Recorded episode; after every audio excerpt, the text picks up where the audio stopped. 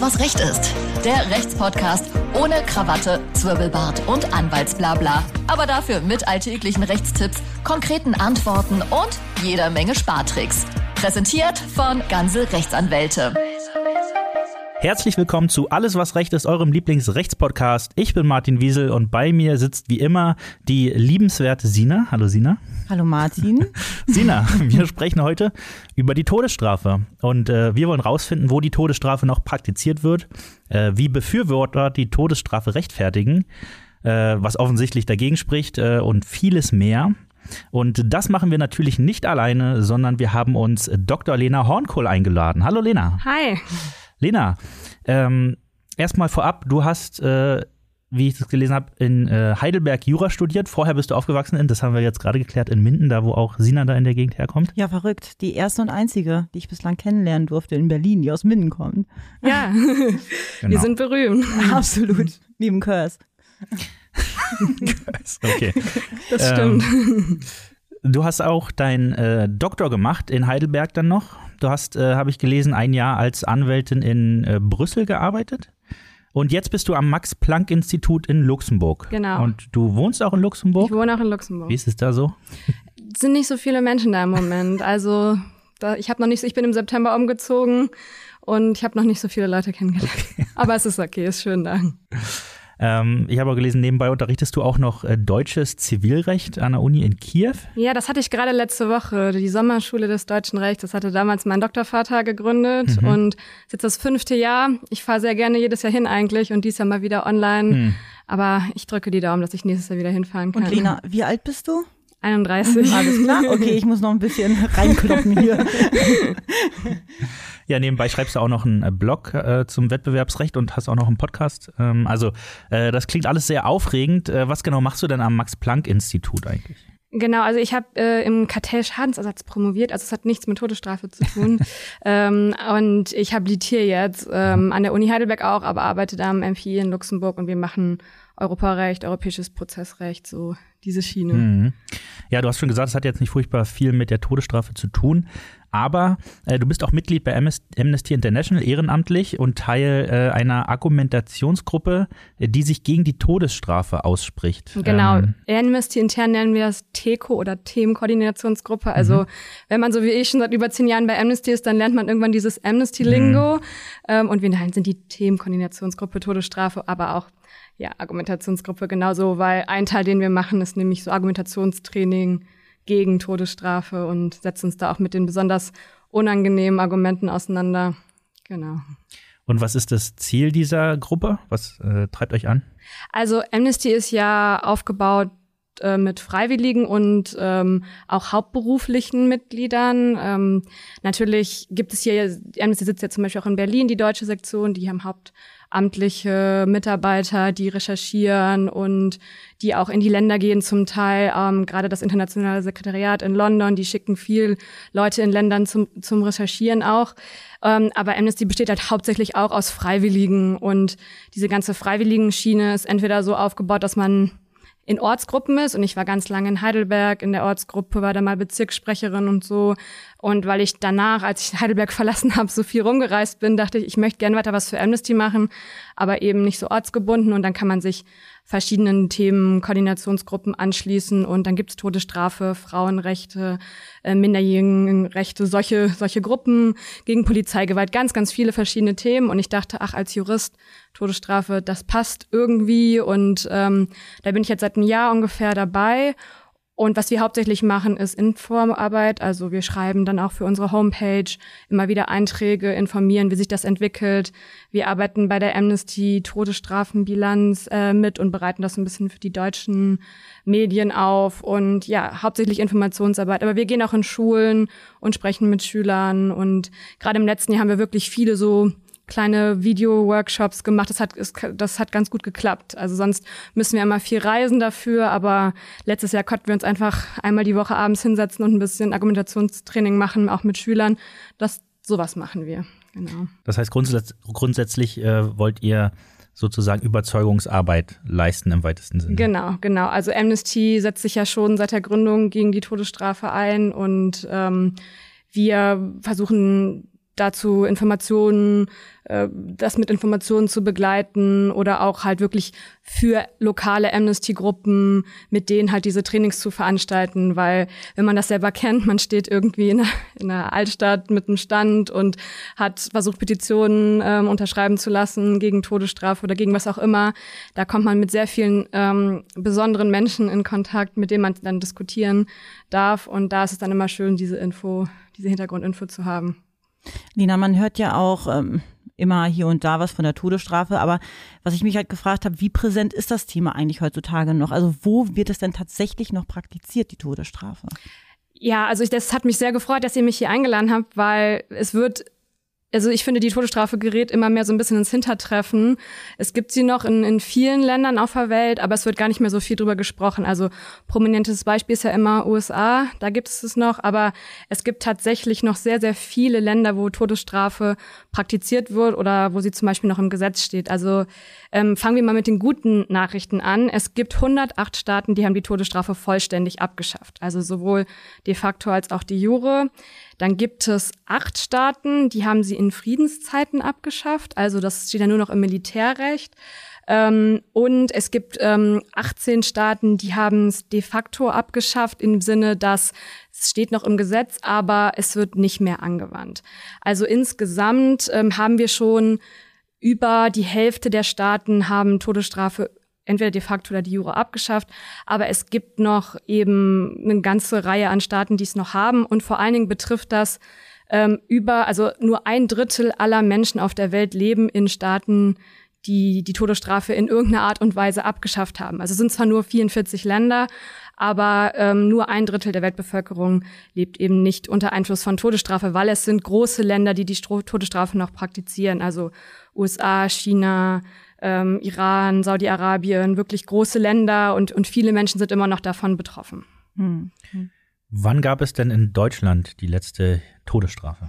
Ja, das, ähm, wie wir bei Amnesty, wir arbeiten meistens immer nur zu anderen Ländern, deswegen habe ich mir das extra nochmal angeguckt. und es ist tatsächlich nicht so leicht, weil es gab natürlich mit dem ähm, mit dem Beginn des Grundgesetzes am, äh, wann war das, äh, der 23.05.49, genau, wurde die Todesstrafe im, im Grundgesetz abgeschafft. Aber im Mai wurde, ähm, wurden noch zwei Todesstrafen davor vollstreckt mhm. an, an zwei Mördern. Ähm, ich habe mir auch die Namen hier mal aufgeschrieben. Robert Amelung und Peter Steinauer. Das waren sozusagen die letzten, die noch am 9. Mai 1949 als Mörder hingerichtet wurden in Deutschland. Die armen Schweine. Genau. Ähm, dann war es ja lange so, das Grundgesetz gilt, galt ja bis in den 90er Jahren nicht in Westberlin. Dann gab es in Westberlin ein Gesetz 51, das dann die Todesstrafe abgeschafft hat. Aber in Westberlin wurde auch noch im Mai 49 der letzte, die letzte Person hingerichtet. Also das sagen wir jetzt mal Westdeutschland. Mhm. Dann gab es noch die US-amerikanischen Besatzungsmächte, die ja noch Kriegsrecht ausgeübt haben und die letzten Kriegsverbrecher 1951 hingerichtet haben. Und dann dürfen wir die DDR nicht vergessen. Und da wurde die letzte, das letzte nicht militärische Todesurteil 1972 vollstreckt und das letzte militärische ähm, Todesurteil sogar erst 1981 und mhm. das war so ein Spionagefall äh, von einem äh, Stasi-Hauptmann und das ist auch ganz eine ganz perfide Situation gewesen, weil der wurde durch so einen sogenannten unerwartbaren Nahschuss umgebracht. Also das war, der wurde direkt vor Gericht nach Verkündung des Todesurteils von hinten erschossen von einem ähm, relativ ähm, bekannten Henker, Hermann Lorenz, mhm. heißt der, der hat das öfter so so vollstreckt. Und das war auf deutschem Boden das letzte Todesurteil. 81. 1981. Wahnsinn. Also ich bin 1990 geboren. Ja, das du bist älter, ne? 89, ja. Auch, ja. Ähm, alte Schwein. Ähm, Also, es ist nicht so einfach in Deutschland. Ne? Es gab dann ja. schon noch eine ganze Zeit ja. lang Todesstrafen, aber wenn wir jetzt vom Grundgesetz ausgehen, seit Eintritt des Grundgesetzes eigentlich ist es äh, Artikel 102 hm. äh, nicht mehr erlaubt. Ähm, welche Hinrichtungsmethoden gibt es eigentlich heutzutage noch? Man hört manchmal vom elektrischen Stuhl. Ist das noch was gibt es da noch alles? Also ja, auch, auch das ist, ist, ist alles ist heute nicht so ein schönes Thema. Ne? Nicht, es ist sehr traurig. Ist ich sage das auch immer, es ist, es ist, äh, sich für die Todesstrafe einzusetzen, ist ein sehr trauriges Hobby. Also es ist auch ganz komisch, diese Fragen zu stellen, ja. weil das so weit weg von einem ist. Genau, und es, je mehr man sich damit beschäftigt, also es, es macht einem auch einfach traurig. Und auch wenn man äh, sich jetzt die Hinrichtungsmethoden anguckt, also es gibt ganz oft Enthauptungen noch Das ist vor allen Dingen so in, in Saudi-Arabien wird das äh, praktiziert. In so Ägypten, Bangladesch, Botswana gibt's Erhängen. Mhm noch. Dann ähm, USA ist das einzige Land mit dem elektrischen Stuhl, was auch noch zum Teil eingesetzt wird. Ach, der wird immer noch eingesetzt, der elektrische ja, Stuhl. Ja, das Problem ist da, es, es gibt ja ganz viel diese Giftinjektion. Das wird hauptsächlich in, in China, USA und Vietnam eingesetzt. Aber da weigern sich die Pharmafirmen so langsam, diesen Giftstoff zu liefern. Und deswegen wird dann immer noch mal auf alternative Hinrichtungsmethoden mhm. zurückgegriffen. Mhm. Ähm, und in vielen Ländern, äh, Jemen, Katar, Iran, da gibt's auch noch Erschießungen. Und ähm, im letzten Jahr konnten wir das zwar nicht registrieren, unser Todesstrafebilanz, aber es gibt auch noch Länder mit Steinigung. Mhm. Und äh, man hat jetzt gelesen, in Arizona, auch in den USA, soll die Todesstrafe äh, wieder mit Zyklon B äh, eventuell, oder ich weiß gar nicht, ob es beschlossen wurde, äh, durchgeführt werden. Äh, ist das das, wie man es kennt, das Vergasen? Ja, genau. Also was ich ja eben schon mal gesagt habe, es gibt ähm, immer mehr Pharmaunternehmen, die sich weigern, diese Medikamente für die Giftspritzen zu liefern. Und das Medikament, was am meisten gebraucht wird, ist dieses Natriumpentolartial oder wie das, ich glaube, ich bin keine Medizinerin, aber so, so wird das ausgesprochen. Ähm, und das ist nicht nur, der Export ist nicht nur zum Beispiel in der EU reglementiert, also da gibt's dann ähm, Exportbans auf diese Medikamente. Also zum einen ähm, wird das staatlich untersagt, auch im deutschen Außenwirtschaftsgesetz, ähm, diese, diese Medikamente auszuliefern. Ähm, und manche Pharmafirmen weigern sich dann auch ähm, zum Teil, das auszuliefern. Es gibt dann immer wieder Beispiele, wo es nicht so ist. Also gerade letztes Jahr standen wieder drei Pharmamitarbeiter ähm, vom Landgericht Oldenburg, die dann sich dem Außenwirtschaftsgesetz widersetzt haben und den und solchen Stoff trotzdem sowohl in die USA als auch nach Japan geliefert haben. Unter der Hand denn, oder wie? Ja, unter der Hand oder also wie ganz genau das abgelaufen ist, das wird, mhm. glaube ich, in dem Prozess jetzt erst geklärt. Aber auf jeden Fall ist es so, dass das Problem ist halt, es wurde viel diese Giftspritzen angewandt und das in den letzten Jahren äh, gab es nicht genug Giftstoff mehr und deswegen sucht man jetzt eben nach diesen alternativen mhm.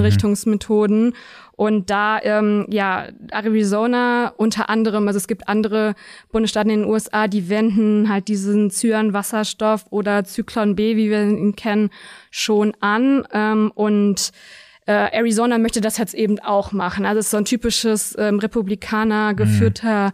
Bundesstaat und ähm, ja, weil diese diese Komplikationen dann auch äh, die, weil es auch diese Komplikationen gibt bei ähm, Giftspritzentötung. Also zum Beispiel in Arizona ist es so, dass seit 2014 da der Vollzug der Todesstrafe ruht, weil ähm, damals gab es so eine verfuschte Giftinjektion.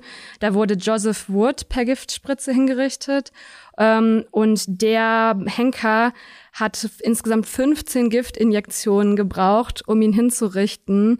Und die Zeugen von dieser Hinrichtung haben auch berichtet, dass über zwei Stunden dieser Todeskampf gedauert hat und wohl groß, unter großen Qualen stattgefunden hat. Und seitdem ähm, hat Arizona dann die Todesstrafe ausgesetzt, aber haben jetzt letztes Jahr den 1949 erbaute Gaskammer äh, renoviert, damit jetzt wieder Todesstra Todesurteile vollstreckt werden können. Hm. Äh, insgesamt, insgesamt sind da auch 115 Leute im Todestrakt, die jetzt quasi darauf warten. Und es ist auch so ein bisschen perfide. Also Häftlinge dürfen in Zukunft wählen zwischen Todesspritze äh, und Gaskammer. Und äh, also ich meine, wie gesagt, es ist sehr traurig, was wir ja. heute ähm, besprechen, aber so wie das geplant wird, ist es auch, also die Hinrichtung mit Gas läuft so ab, dass du dann auch in einem Raum an einen Stuhl gefesselt wirst und dann dieses Gas eingelassen wirst, bis der bis der Gefangene mhm. dann äh, stirbt und das Gas wird irgendwann dann mit Ammoniak neutralisiert und dann die Person eben aus diesem Raum wieder entfernt. Das ist wirklich alles einfach nur perfide. Ich, ja. ich habe irgendwo gelesen, dass das US-Verfassungsgericht wo irgendwie gemeint hat, dass irgendwie bei den Tötungen ähm, kein, kein schmerzloser Tod irgendwie garantiert werden kann. Ich weiß nicht, ob das irgendwie ein Gerichtsentscheid war. Ich habe irgendwie sowas gelesen. Ähm, das heißt also, es sind auch, wie du den Fall eben beschreibst, Schmerzen äh, erlaubt. Ja, Schmerzen erlaubt, nicht ausgeschlossen, dass man tatsächlich auch Schmerzen erleiden ja, muss. Natürlich. Durch irgendwelche Vorerkrankungen oder was weiß, was auch immer da passieren kann. Ja. Hm. Also ich bin jetzt noch beim, äh, bei den USA, ne, mhm. durch, äh, durch Gift und so. Ich, Steinigung, äh, darüber brauchen wir nicht sprechen, dass das äh, Schmerzen mit sich bringt. Aber wie kann es denn sein, dass USA das einzige westliche demokratische, wir nennen es mal demokratische Land ist, welches die Todesstrafe noch heute durchführt. Wie kann das denn sein? Also es ist zwar das einzige westliche Land, aber jetzt zum Beispiel nicht die einzige Demokratie. In Japan gibt es ja auch noch äh, Todesurteile. Mhm. Und in den USA, wie es ja immer da so schön ist, die sind so traditionsgeprägt. Ähm, die haben was in ihren Verfassungen stehen oder sie machen was seit 200 Jahren und dann wird das so weiter durchgezogen. Und gerade die USA, republikanisch geführte Bundesstaaten, lassen sich davon nicht abbringen. Und dann war es lange so, dass auf Bundesebene natürlich die Todesstrafe nicht mehr vollstreckt wurde, 17 Jahre lang, bis dann Präsident Trump letztes Jahr ähm, meinte, das dann wieder einführen zu müssen. Also das ist auch immer so ein Argument, was dann gebracht wird, ja, aber die USA als Demokratie, die benutzt doch die Todesstrafe, warum können wir das nicht auch wieder einführen? Und das ist natürlich das Gegenargument, ja, man muss sich ja nicht an allen äh, schlechten Beispielen äh, orientieren. Und es gibt ganz, ganz viele Verfassungsrechtsurteile auch in der USA. Also es gibt ja den Supreme Court der USA und dann hat jeder einzelne Bundesstaat nochmal ein Verfassungsgericht. Und in vielen Bundesstaaten, wo die Todesstrafe jetzt nicht mehr angewandt wird, aber zum Beispiel noch in der Verfassung steht, in der Bundesverfassung, da haben dann die Courts das ausgesetzt, weil sie sagen, wenn man das nicht schmerzfrei garantieren kann, dann können wir die Todesstrafe nicht mehr durchführen. Und ich, wie gesagt, es gab schon lange jetzt keine Hinrichtung mehr mit Giftgasen. Ich kann mir nicht vorstellen, dass das schmerzfrei ist. Und das, es wird auch, wird auch einfach viel zu wenig erforscht, dass, dass man das da wirklich so durchführen könnte. Also ich meine, ich bin ja, ich bin keine Strafrechtlerin und, und befasse mich jetzt äh, nur im Rahmen von Amnesty mit der Todesstrafe, aber ich bin natürlich Wissenschaftlerin und ohne wirkliche empirische Studien zur Schmerzfreiheit finde ich, dass da alles gegenspricht, dass es eben erstmal diese Vermutung, dass es wahrscheinlich irgendwie schmerzvoll ist. Genau. Ähm, die USA ist natürlich hier das äh, berühmteste Beispiel beim Thema Todesstrafe, wird auch am meisten drüber gesprochen, aber ich gehe mal davon aus, die USA hat jetzt nicht den größten Anteil an Hinrichtungen auf der Welt, oder? Nee, die USA äh, hat keinen großen Anteil und es geht, also die erstmal auch hier, ich will nicht immer nur die negativen Sachen berichten, ja. sondern auch mal die positiven Dinge und ähm, ich komme jetzt mal ein bisschen auf den die Amnesty-Todesstrafe-Bilanz mhm. äh, zu, weil wie jedes Jahr im April kommt die Todesstrafe-Bilanz raus, eben wie sich die Zahlen gegenüber dem letzten Jahr verändert haben und da ist erstmal jetzt positiv zu berichten, dass die Todesstrafe, die vollstreckten Todesurteile um 26 Prozent zurückgegangen sind im letzten letzten Jahr. Das ist schon mal gut, aber das hat auch was mit der Covid-Pandemie zu tun, mhm. ähm, weil eben aufgrund der Pandemie viele, viele Hinrichtungen ausgesetzt wurden. Und gerade auch im letzten Jahr gab es äh, positive Nachrichten, gab einige Staaten, die die Todesstrafe abgeschafft haben, der Tschad zum Beispiel und auch Kasachstan und einige Staaten, die es dann in der Praxis außer Vollzug gesetzt haben. Das ist erstmal eine gute Nachricht, ne? also zum Beispiel Bahrain, Belarus, Japan, die haben im letzten Jahr keine Todesurteile vollstreckt. Aber genauso gut gab es auch wieder ein paar Staaten, zum Beispiel Kamerun oder Laos, die 2020 das erste Mal wieder die Todesstrafe angewandt haben, obwohl sie, äh, obwohl sie es lange nicht gemacht haben. Und dann ja, klar, die USA ist nicht das, das Land mit den häufigsten Todesurteilen, ganz im Gegenteil. Das ist wohl China, aber wir wissen es nicht so genau, weil in China steht die Todesstrafe unter dem Staatsgeheimnis und deswegen wissen wir nicht genau, wie viele Todesurteile da vollstreckt werden, aber es sind wohl Tausende. Mhm. Aber das können wir nicht ganz genau sagen. Ähm, danach folgt dann direkt äh, der Iran mit im letzten Jahr über 240 Todesurteilen. Ähm, Ägypten, Irak, Saudi-Arabien, auch viele Todesurteile, zum Beispiel Ägypten über 100, Irak über 45, ähm, Saudi-Arabien 27 Todesurteile. Und es ist auch so, dass die meisten, ein Großteil der Todesurteile in wenigen Staaten dann vollstreckt werden. Das äh, sind ja alles sehr religiös geprägte Länder, die du ja zum Schluss insbesondere aufgezählt hast. Ist Religion da äh, häufig auch ein Verurteilungsgrund oder? Ja, also äh, man denkt ja oder viel in viel Argumente kommen einem immer entgegen, so ja, aber wer wer selber tötet, hat das eigene Leben verwirkt und jemand, der äh, ja Auge um Auge, Zahn um Zahn, das kommt ja auch so ein bisschen mhm. aus der aus der Bibel, aus dem Alten Testament. Ähm, aber es also es ist so, dass es nicht nur Straftaten, besonders schlimme Straftaten sind, ähm, für die es die Todesstrafe gibt. Also gerade wenn man jetzt sagt, es gibt die nur für Mord, überhaupt nicht. Also teilweise für natürlich Drogendelikte zum Teil, aber auch für wirkliche bei uns sind das nicht mal Ordnungswidrigkeiten oder Wirtschaftsdelikte. Mhm. Ähm, teilweise im letzten Jahr sogar Covid-Verstöße mhm. wurden dann zum Teil ähm, mit der Todesstrafe geahndet oder zumindest angedroht. Also es sind nicht nur die schwersten Verbrechen. Es, es, es gibt ganz viele Beleidigungen des Propheten des Islams, sowas. Ähm, das ist gerade in diesen religiös geprägten Ländern dann auch oft mit der Todesstrafe belegen. Gibt es da so eine Art völkerrechtlichen Mantel vielleicht, das, wo das Völkerrecht irgendwie sagt, ja, okay, Todesstrafe, okay, aber dann wirklich nur für die schlimmen Sachen? Nee, das, das gibt es nicht. Also im Völkerrecht gibt es die Allgemeine Erklärung der Menschenrechte mhm. und da fällt es das Recht auf Leben garantiert mhm. eigentlich, dass die Todesstrafe äh, abzuschaffen ist oder beziehungsweise das Recht auf Leben steht gegen die Todesstrafe. Ähm, es gibt aber jetzt zum Beispiel kein Völkergewohnheitsrecht gegen die Todesstrafe und es, es gibt natürlich so internationale Pakte gegen die Todesstrafe, aber da muss man dann halt beitreten. Wenn man das nicht macht, dann äh, dann hat man da keine Chance. Also mhm. man kann das mit dem Völkerrecht jetzt nicht durchsetzen, gerade weil es kein, zumindest noch kein Völkergewohnheitsrecht ist. Also das ist ja auch, auch wieder diese positive Nachricht. Es wird immer, immer weniger, die Todesstrafe, aber es ist, es ist sie noch da. Es, es, es gibt sie noch und sie wird auch noch vollzogen. Hm. Vielleicht können wir noch mal ganz kurz einen Abstecher in die USA machen. Übrigens auch ein christliches Land. Und in den zehn Geboten, wir wissen ja auch, was darin steht. Ähm, aber da habe ich mich halt gefragt, also das ist offenbar, ich glaube, da braucht man auch gar nicht äh, drum rummunkeln. Die USA hat ein riesengroßes ähm, Rassismusproblem. Und da habe ich mich halt gefragt, ob man das auch irgendwie in, in Zahlen der Todesurteile sieht. Gibt es da Ja, tatsächlich. Themen? Also das ist sowieso ganz schlimm, dass ähm, jetzt nicht nur in den USA, aber weltweit sind es natürlich viele marginalisierte Gruppen, viele arme Leute, die von der Todesstrafe betroffen sind, weil in der Regel für kommt es zur Todesstrafe oder zu einem Todesstrafeurteil, wenn man schlecht anwaltlich vertreten ist, wenn es Verfahrensfehler gibt und so weiter. Ähm, und das trifft natürlich viel mehr die arme Bevölkerung. Und gerade in den USA ist es so, also der Anteil der afroamerikanischen Bevölkerung liegt bei 13 Prozent. Aber es sind 34 Prozent aller Häftlinge in Todestrakten mhm. sind Afroamerikaner. Also das ist nicht äh, überhaupt nicht proportional zu der Bevölkerungsgruppe und auch ähm, in 76 also 76 Prozent aller Todesurteile passiert wegen einem Mord an einem Weißen mhm. und nicht an, an schwarzen mhm. Personen. Also man sieht dieses Rassismusproblem dann auch wieder gespiegelt in der Todesstrafe und allgemein kann man sagen, marginalisierte Gruppen sind davon betroffen. Wenn man sich jetzt mal insgesamt die Befürworter der Todesstrafe anschaut, beziehungsweise deren Argumente, gibt es da über dieses äh, Auge um Auge, Zahn um Zahn äh, Zeug noch andere Dinge, die Sie anführen?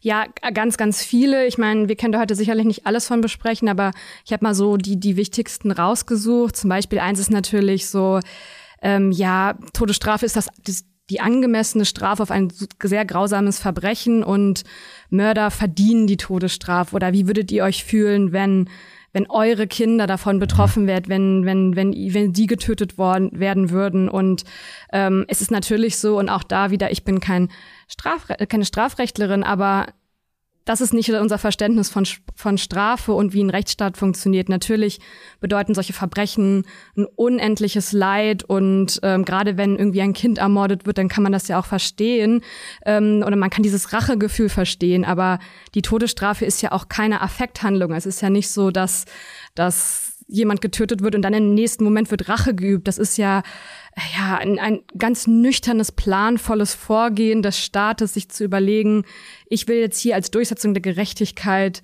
die Todesstrafe vollziehen. Und ähm, ja, es sind diese ganz extremen Fälle, wo dann auch in Deutschland immer wieder der, der Ruf nach der Todesstrafe kommt, wenn man, wenn wieder irgendein Erführungsfall war oder wieder irgendein schlimmer Vergewaltigungsfall. Aber ich meine, so verstehen wir den Rechtsstaat auch nicht. Ne? Also hm, ähm, mal, äh, vielleicht, äh, wenn ich einhaken darf, ähm, mal unabhängig davon, dass es natürlich nicht, recht, nicht rechtsstaatlich ist, aber ähm, ich kann mir nicht vorstellen, dass es dazu Erhebungen gibt. Aber ähm, gibt es denn wirklich ähm, Linderung des Schmerzes für die Hinterbliebenen?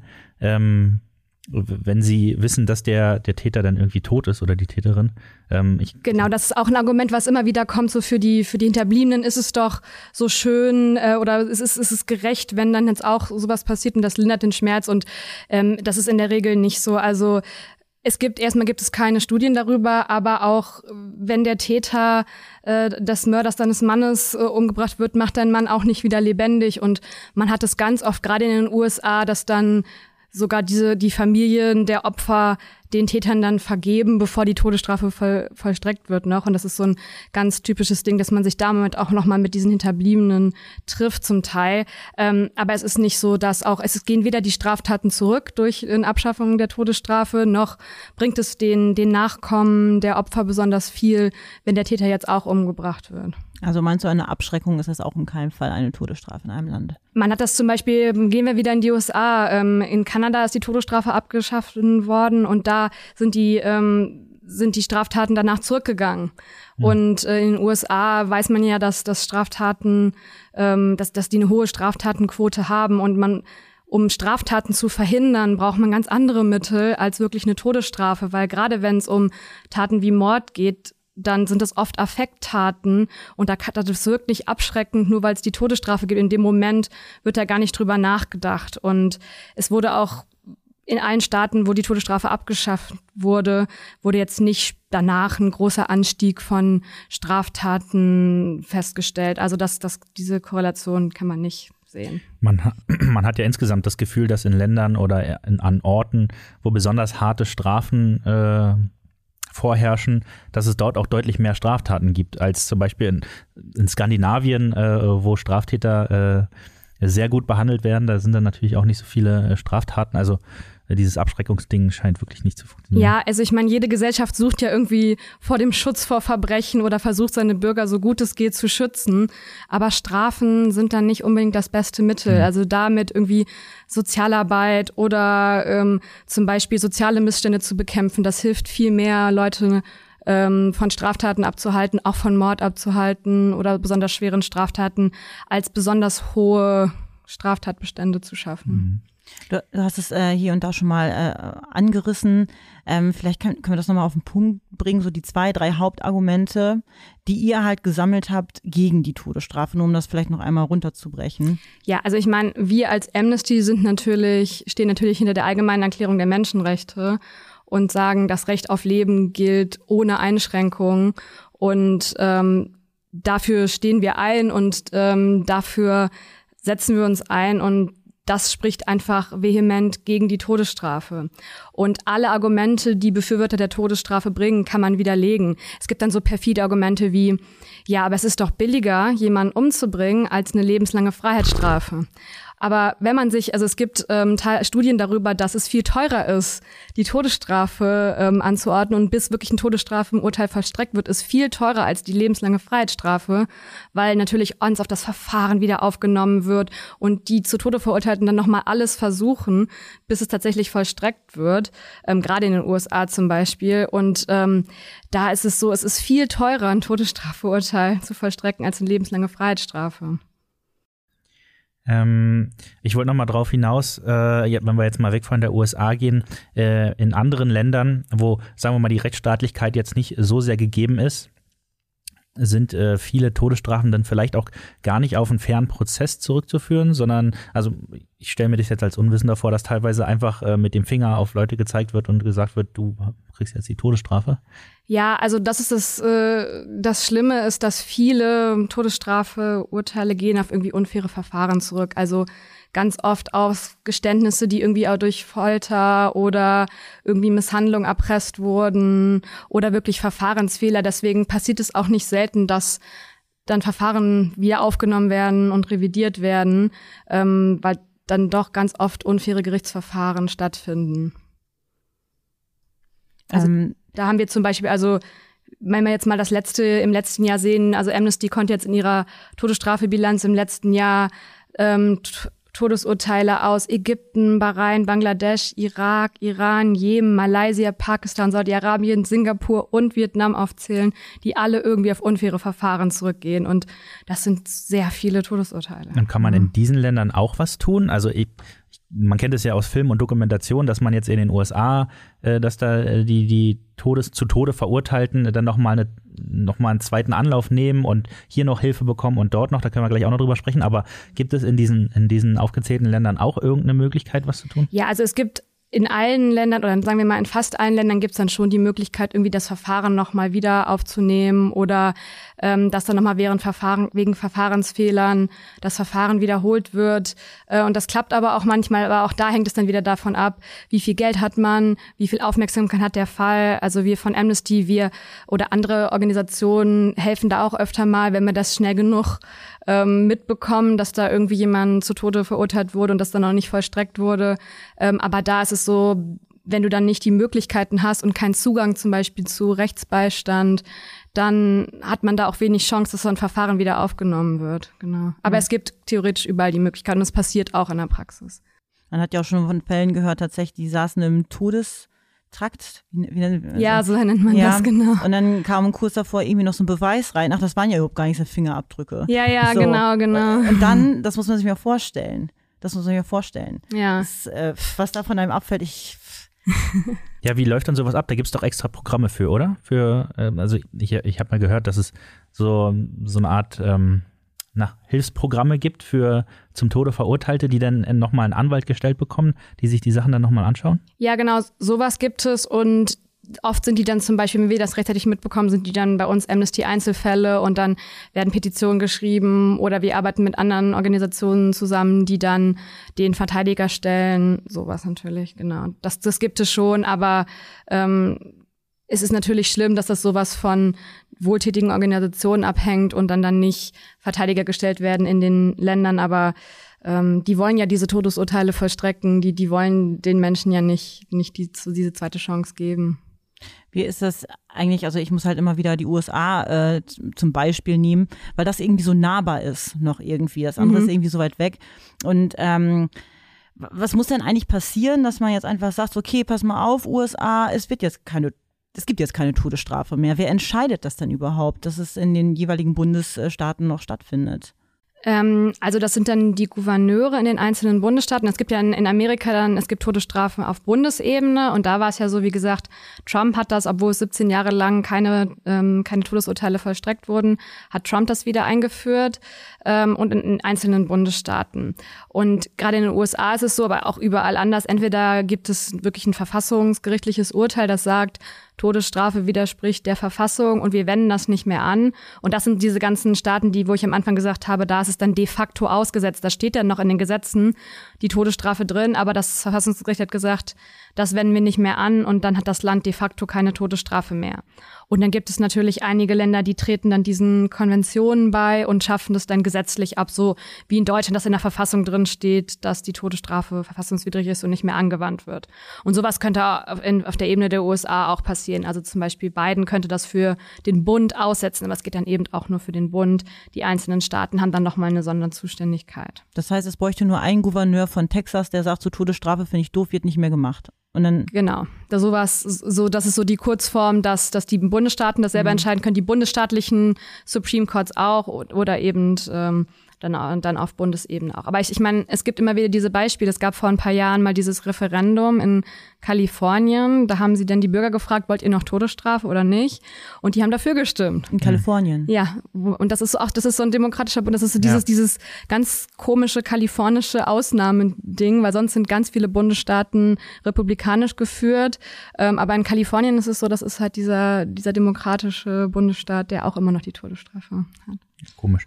Ähm, ich würde gerne das Ganze vielleicht ein bisschen äh, schöner abschließen. Äh, deswegen, ähm, du hast sicherlich, oder Amnesty International hat ja schon mit vielen äh, Einzelschicksalen zu tun gehabt, das hast du ja auch gerade schon erwähnt und äh, du hast wahrscheinlich da auch schon etliches mitbekommen. Hast du denn irgendein positives äh, Schicksal, äh, was irgendwie hängen geblieben ist, wovon du was erzählen könntest? Ja, genau. Ich habe euch zwei ähm, Einzelfälle mitgebracht, mhm. weil das finde ich immer ganz schön und wir setzen uns ja auch viel für so Einzelfälle ein, weil da kann man dann wirklich tatsächlich nochmal was verändern. Also wir haben so 30 Prozent aller unserer Petitionen Petitionen bringen am Ende ungefähr was. Also jetzt nicht nur in Todesstrafefällen, sondern auch, auch andere Petitionen. Deswegen ähm, unterschreibt ruhig mal eine Petition mhm. irgendwie auf der Straße. Das kostet euch kein Geld.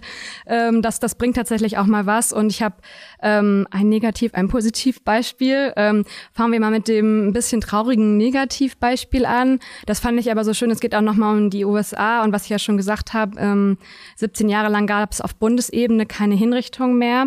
Und dieses Jahr im Januar wurde dann die erste Frau seit, fünf, äh, seit 70 Jahren ähm, die erste Frau wieder hingerichtet. Und das ist so ein ganz schlimmer Fall und der zeigt so, ich finde, der zeigt so ähm, schön, dass es dass eine ganz grausame Straftat vorliegen kann und man kann trotzdem gegen die Todesstrafe sein, weil ähm, das war die Lisa Montgomery, die ist mittlerweile war sie 52 Jahre, als sie dann hingerichtet wurde und die hatte eine ganz ganz grausame Straftat begangen. Die hat einer schwangeren Frau das Baby aus dem Bauch geschnitten. Die Frau ist dann gestorben, das Baby hat überlebt und die ist mit dem Baby noch geflüchtet und hat auch ihrem Mann oder äh, Freunden erzählt, das wäre jetzt ihr, sie hätte das Baby geboren und so und wurde dann gefasst. Ähm, das, das Kind hat auch überlebt und ja, die wurde wegen, äh, die wurde des Todes verurteilt, lag, saß auch lange im Todestrakt, aber die hat sie selber ähm, einen Hirnschaden gehabt, noch mhm. psychische Krankheiten, die wurde als Kind missbraucht und ihre Anwältin hat selber gesagt, die hat, glaube ich, gar nicht verstanden, was da passiert. Also, die, wie gesagt, als, als sie gefasst wurde, hat sie der Polizei und ihrem Mann gesagt, sie hätte das Kind ausgetragen. Und da sieht man, das ist eine total schlimme Straftat. Aber irgendwie diese Person, die war auch nicht geistig auf der Höhe und ähm, im Endeffekt haben auch die, die Anwälte versucht, dann noch über diesen Weg ähm, das Todesurteil auszusetzen und die wurde am, am 13. Januar hingerichtet, aber am 11. Januar hatte dann nochmal das äh, ein Gericht in Indiana gesagt, okay, wir können das nicht vollstrecken, weil ähm, der Geisteszustand, die hat das nicht verstanden, dass das irgendwie eine, eine schlimme Straftat war. Dann ging das über auf, zum höheren Gericht, der gesagt hat, ja, okay, nee, wir können das vollstrecken. Und der Supreme Court hat dann einen Tag vor ihrem Todesurteil das dann auch nochmal mhm. bestätigt. Und das, das sind so Sachen wie, zwei Tage vorher haben wir dann gedacht, okay, wir haben den Fall gewonnen, weil dieses Gericht in Indiana gesagt hat, okay, wir setzen es aus und dann hat der Supreme Court das dann doch noch ähm, genehmigt und auch innerhalb einer kurzen Zeit dann wirklich einen Tag später dieses Todesurteil vollstrecken lassen. Auch, das war auch so ein bisschen das perfide, die Präsidenten und Gouverneure können das natürlich, und in dem Fall war es ein bundesstaatliches Gericht, hätte Trump das aussetzen können, aber er wollte unbedingt noch, das war ganz kurz auch vom, vom Ende seiner Amtszeit, dass das dann vollstreckt wurde. Mhm. Und das ist so dieser traurige Fall, da haben wir uns total für eingesetzt eingesetzt und auch so eine schlimme, so eine schlimme Geschichte, dass dieser, dieser Widerspruch zwischen schlimmer Straftat und irgendwie diese Einzelfrau, die wirklich auch ein ganz schlimmes Schicksal hatte. Äh, und das ist dann ein trauriges Beispiel, die wurde hingerichtet. Ähm, und jetzt haben wir auch noch ein schön, habe ich noch ein schönes Beispiel mitgebracht. Der erste, der erste Teil ist auch nicht so schön, weil da handelt es sich ähm, um den äh, Iwao Hakamada aus Japan. Der ist mittlerweile schon 84. Der sitzt seit 1966 im mhm. Todestrakt in Japan.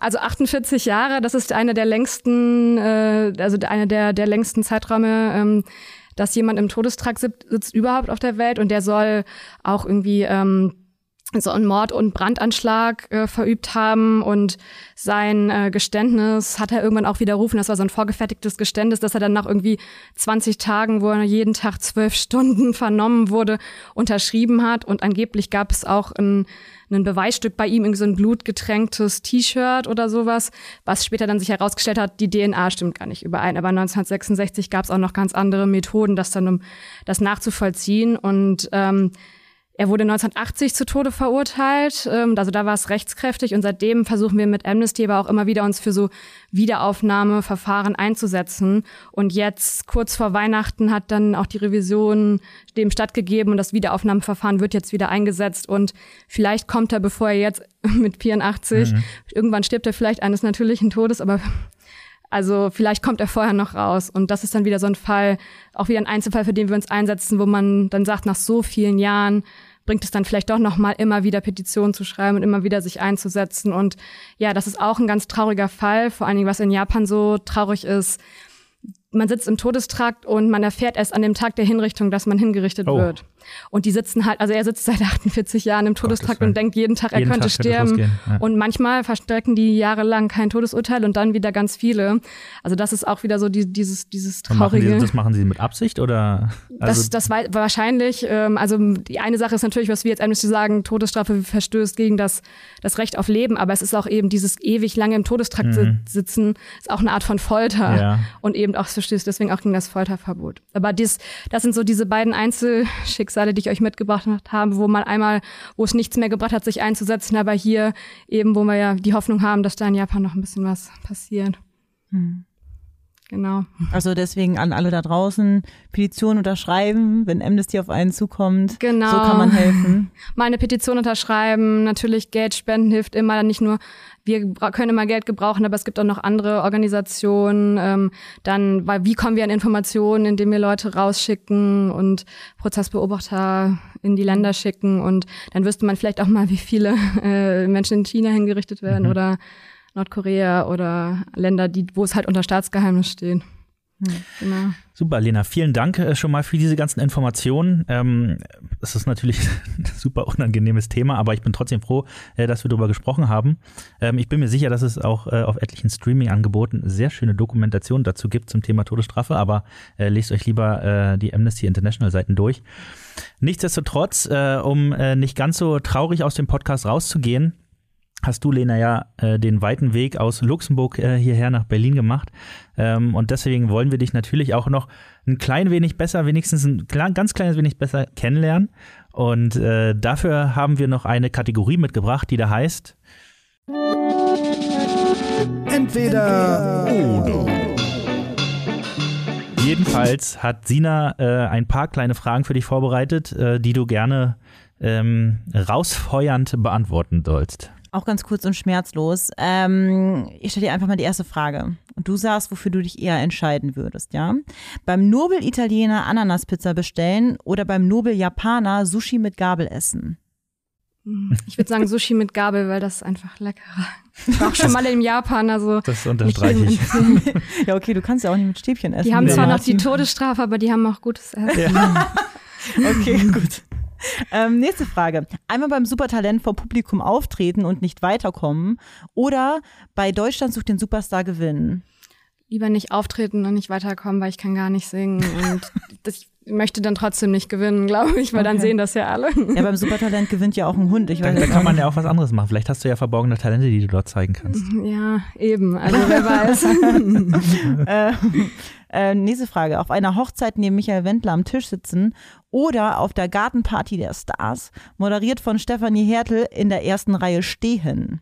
Oh, stehen, weil Michael Wendler geht gar nicht. Gartenparty der Stars sind auch gute Leute bei, ne? Habe ich noch nie gehört. Nee, super, ähm, kann ich jedem empfehlen. Äh, letzte äh, Frage, vierte und letzte Frage. Ein Harry Potter Filmmarathon von 20 Stunden durchgucken oder tatsächlich einen Marathon laufen? Das ist wirklich schwierig. Ich glaube, Marathon ist nicht so gesund. Tatsächlich, ich habe irgendwo gelesen, es ist äh, zehn Kilometer zu lang. Deswegen Harry Potter Marathon schauen. Ich war ein sehr großer Fan. Ich bin nicht mehr so ein großer Fan von J.K. Rowling. Mhm. Ähm, aber die Bücher sind und die Geschichte ist eigentlich trotzdem schön. Deswegen würde ich sagen Harry Potter Marathon. Na gut, dann bin ich dabei. Ja, oder vielleicht ein Halbmarathon. Dann geht's ja. Ja, das, das geht noch. Das geht noch. okay, super. Vielen Dank, Sina. Äh, vielen Dank, Lena. Ähm, jetzt sind wir fast am Ende. Ich würde aber gerne noch, äh, du hast doch bestimmt äh, ein, zwei Lieblingssongs, die du uns noch mitgeben könntest für unsere Spotify-Playlist äh, mit dem klangvollen Namen All You Need Is Law. Ja, ich habe mir das gestern mal angeguckt und äh, vor lauter Schreck festgestellt, dass ihr kaum Law-related Content ah, das geht ja nicht. Ja, und deswegen habe ich so meine zwei Lieblings-Law-Songs mitgebracht. Bitte. Und das ist einmal natürlich Recht kommt von Jan Böhmermann. Mhm. Also ich, das habe ich immer auch so, als ich, ich glaube, das kam raus, als ich zweite Staatsexamen geschrieben habe oder so, und da habe ich das dann immer gehört morgens. Das hat dich ja motiviert, ja. genau, das hat mich motiviert. Und dann natürlich das Gegenstück Breaking the Law von Judas Priest. Äh, das ist dann, kann man sich dann aussuchen, hinter wem man steht. Das äh, macht unsere äh, Spotify-Playlist auf jeden Fall schon etwas kompletter, als sie vorher war. Deswegen vielen Dank, Lena. Äh, vielen Dank, dass du da warst. Vielen Dank, dass du dir die Zeit genommen hast. Gerne. Ähm, das war wirklich sehr erhellend. Macht euch alle mal Gedanken, wie ihr zur Todesstrafe steht. Sina, du auch? Ich auch. Ähm, ansonsten Es wird immer besser. Also es geht, mhm. der Trend äh, ist unumkehrbar. Das, wir haben über viele traurige Sachen gesprochen, aber es, es, es wird jedes Jahr ein bisschen besser und dafür lohnt es sich dann auch einzusetzen, finde ich. Du hast völlig recht, das sollte man mitnehmen. Es wird auf jeden Fall besser. Äh, da sollten wir weiter daran arbeiten. Äh, wir sollten auch daran arbeiten, dass äh, wir noch ein paar mehr äh, Podcast-Abonnenten bekommen. Deswegen, also alle, die das jetzt hören und denen es gefällt, gerne mal äh, den Podcast abonnieren. Ansonsten ähm, lest euch bitte alles durch, was Amnesty International äh, veröffentlicht. Äh, und ansonsten geht auch gerne auf ganze-rechtsanwälte.de und damit sage ich ciao und bis nächste Woche. Macht's gut. Tschüss. Ciao. Alles, was Recht ist. Der Rechtspodcast von ganze Rechtsanwälte.